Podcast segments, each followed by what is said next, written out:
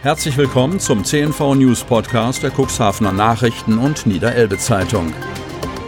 In einer täglichen Zusammenfassung erhalten Sie von Montag bis Samstag die wichtigsten Nachrichten in einem kompakten Format von sechs bis acht Minuten Länge. Am Mikrofon Dieter Bügel. Donnerstag, 22. Oktober 2020. Bevor es gleich losgeht mit den News, präsentieren wir Ihnen in eigener Sache einen kurzen Werbebeitrag. Du. Wer, ich? Ja du, komm her. Ich hab da was für dich. Was? So günstig? Psst. So günstig? Genau. Die besten Deals finden vor Ort statt. Exklusive Rabattangebote für Cuxhaven und umzu. Auf deinem Smartphone immer dabei. Jetzt neu. deich-deals.de Corona.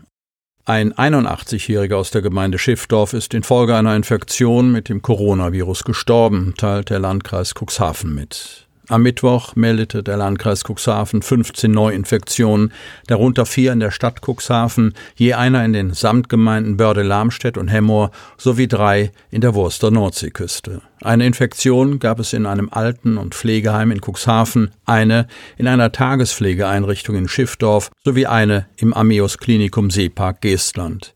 Die Infektionsquote für die letzten sieben Tage stieg auf einen Wert von 18,18 pro 100.000 Einwohner. Elbfähren an Flensburger Reederei FRS übergeben. Wie scharfen Glückstadt. Wehmut ließ Hildegard Boot Wahlberg nicht zu. Das sind Freudentränen, sagte die Reederin an Bord der Glückstadt im Nieselregen. Boot Wahlberg, 65, ist Enkelin des Firmengründers Ernst Sturm. Die Unternehmerin verabschiedet sich in den Ruhestand. Ab sofort fahren die vier Elbfähren zwischen Glückstadt und Wischhafen unter der Flagge der in Flensburg beheimateten Reederei FRS. Hildegard Boot Wahlberg übergab das Steuer symbolisch an Birte Detmers und Tim Kunstmann. Die offizielle Übergabe wurde bereits am Vorabend vollzogen. Boot Wahlberg leitete die bis dato familiengeführte Reederei in dritter Generation 30 Jahre lang als geschäftsführende Gesellschafterin. 36 Jahre lang war sie insgesamt im Unternehmen beschäftigt.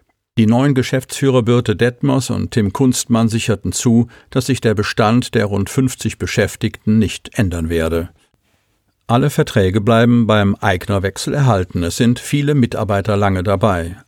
Auch in der Anzahl der vier Schiffe gäbe es keine Veränderungen, um eine verlässliche Fährverbindung, tägliche ganzjährige Verbindung bei hoher Taktung aufrechtzuerhalten. Allerdings kündigten sie schon mal Veränderungen an. So werde es ein neues Kassiersystem geben und die zeitnahe Einführung von Kartenzahlung.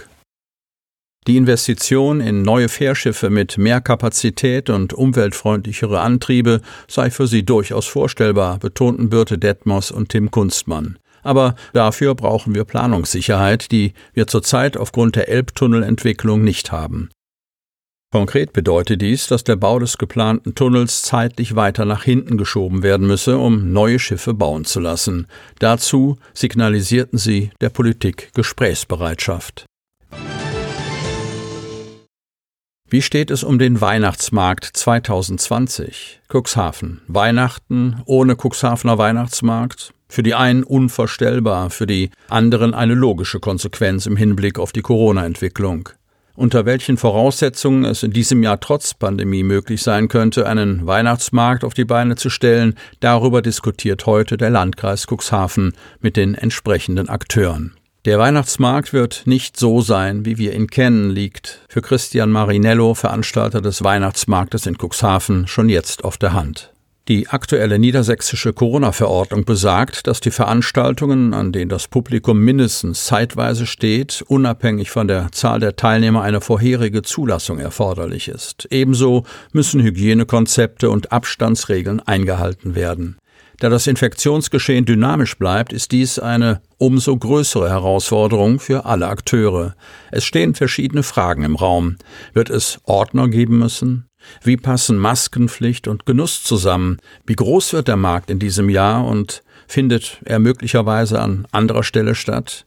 Fragen, die geklärt werden, um weder Besucher noch Schausteller einem Risiko auszusetzen. Nach Investitionsstau rollt bei N-Ports nun der Stein. Cuxhaven. Gleich an mehreren Stellen wird im Cuxhavener Hafen gebaut, saniert und renoviert. Das Gros der Aktivitäten geht auf den Hafenbetreiber N-Ports zurück. Der hat sich vorgenommen, im Rahmen der finanziellen Möglichkeiten den Sanierungsstau abzuarbeiten, der in den vergangenen Jahren entstanden ist.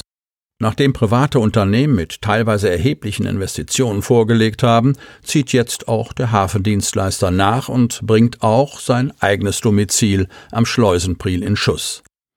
Eine Großbaustelle ist seit Wochen die Umgebung der Seeschleuse.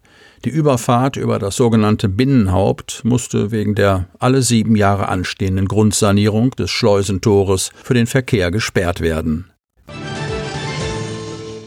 Pläne für Döse Apartment Hotel angepasst. Cuxhaven. Im März dieses Jahres stellte die Kartmann Projekte GmbH aus Bremen im Cuxhavener Rathaus ihre Pläne für ein Apartment-Hotel in Döse vor. Dort am Strichweg 179, 181 und 183 sowie an der Strandstraße 7 soll das Neubauprojekt auf einer Fläche von 1800 Quadratmetern realisiert werden.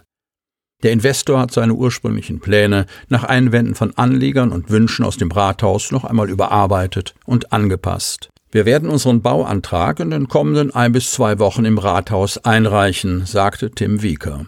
Der Projektentwickler hatte die kritischen Stimmen aus der Politik und von Anliegern bei der ersten Vorstellung in Cuxhaven vernommen und hat reagiert.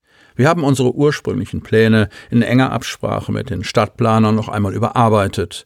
Unser Neubau wird jetzt in Richtung Strandstraße hin niedriger ausfallen. Wir staffeln das Gebäude in diese Richtung ab, damit der Übergang zu der übrigen Bebauung harmonisch ausfällt, sagt der Projektentwickler. In seinem ersten Entwurf hat der Investor die Größe der einzelnen Apartments etwas großzügiger bemessen. Jetzt soll etwas kleinteiliger gebaut werden. Unsere Planungen sind noch nicht zu 100 Prozent abgeschlossen, sagt Tim Wieker, der auf Nachfrage von maximal 50 Apartments ausgeht, die dort in Döse entstehen könnten. Einen genauen Termin für den Abriss der alten Gebäude gibt es derzeit noch nicht. In diesen Tagen wurde jedoch auf einem Teilgrundstück an der Strandstraße ein Grünstreifen von Büschen befreit.